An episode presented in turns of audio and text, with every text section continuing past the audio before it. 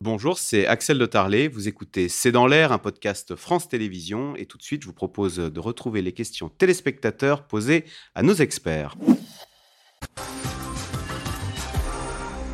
Alors Agnès Levallois, Henri pose la question, cette attaque massive du Hamas a-t-elle été préparée pendant des mois?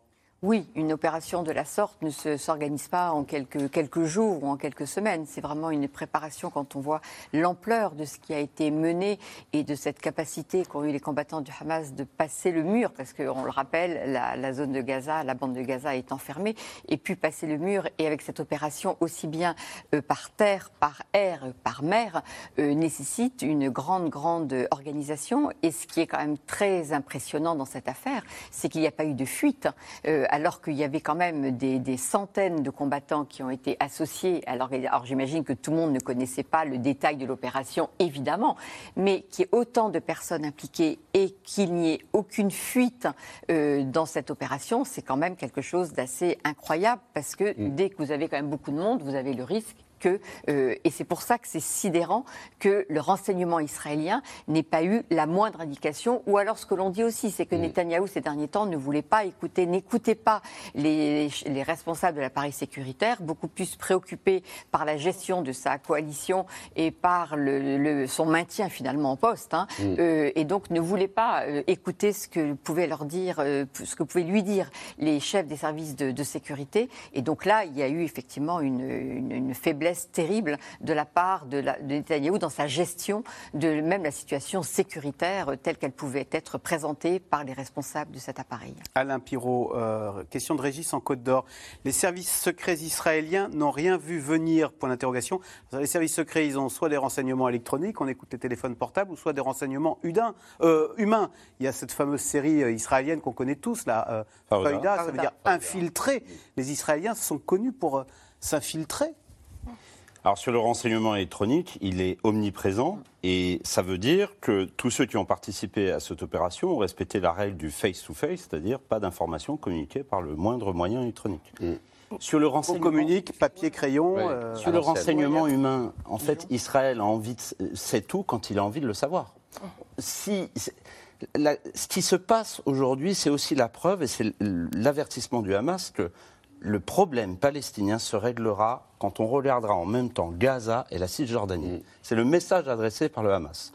Et Israël refuse de voir le problème palestinien en, incluant les deux entités. La dernière carte évoquée par Benjamin Netanyahu à l'ONU ne parlait même plus de Palestine. Mm-hmm. Donc, à un moment, euh, le réveil organisé par le Hamas, si on peut parler d'un réveil, mm-hmm. compte tenu de l'horreur qui, s'est organisée, c'est aussi de dire il faudra toujours compter avec nous.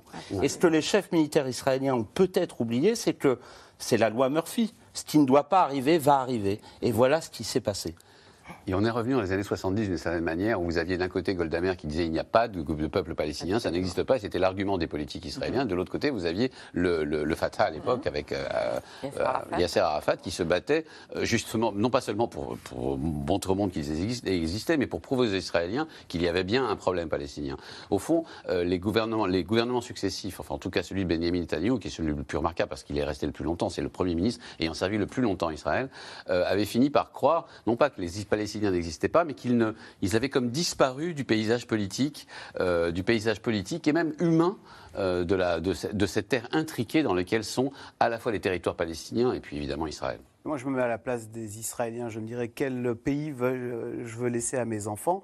Et est-ce que la, le recours de toujours plus de sécurité, de toujours plus euh, mm. euh, de, fermeté, est-ce que ça va donner le pays pacifié? Mais bien sûr je souhaite à mes enfants Mais bien sûr que eh ben, non. et on voit bien que pas, ça en Israël? et que toute cette logique non, parce qu'on est depuis maintenant quelques années en Israël dans cette négation justement de, de, ce que sont les Palestiniens et que l'engrenage dans lequel on se trouve aujourd'hui. Et je pense qu'il faut le, le, rappeler. Cette opération de, du Hamas, aussi horrible soit-elle, ne doit pas être déconnecté de l'histoire euh, que vit Israël et les Palestiniens maintenant depuis 48. Il y a une négation quand même de cette existence des Palestiniens et que la violence qui s'exerce à l'égard des Palestiniens depuis maintenant des années et des années avec cette colonisation, avec ce territoire qui est de plus en plus grignoté. On compare aujourd'hui les territoires palestiniens de Cisjordanie comme un gruyère parce qu'il n'y a aucune continuité géographique en raison de ces colonies, de ces routes de contournement qui permettent d'éviter les, villages palestiniens pour relier les colonies entre elles. Et donc toute cette violence euh, exercée à l'égard des Palestiniens. Et quand je dis ça, ça ne justifie en rien l'opération qui a été menée par le Hamas, bien évidemment. Mais cette opération ne vient pas de nulle part. Il y a toute une succession de violences. Et cette violence, il faut la prendre en compte pour comprendre, euh, pour analyser cette situation, sans que ça ne justifie rien. Et toutes les exactions de ces derniers mois des colons à l'égard des Palestiniens, des villages palestiniens, qui arrachent tous les oliviers et qui tuent aussi des familles palestiniennes dans leurs en pleine nuit, c'est une réalité. Et donc, c'est ça aussi qu'il faut que, si on veut sortir de cet engrenage, il y a un moment où il faut revenir à une table et se dire quel est le moyen, quels sont les paramètres à partir desquels on peut sortir de cette violence, de ce drame dans lequel se trouvent les deux sociétés israéliennes et palestiniennes. Les Palestiniens existent. Voilà. Et il va falloir que les politiques israéliens les remettent à la table des négociations. Merci beaucoup de nous avoir aidé à comprendre ce qui se trame euh, dans ce drame euh, au Proche-Orient. On vous donne rendez-vous demain pour euh, un nouveau C'est dans l'air. Bonne soirée sur France 5.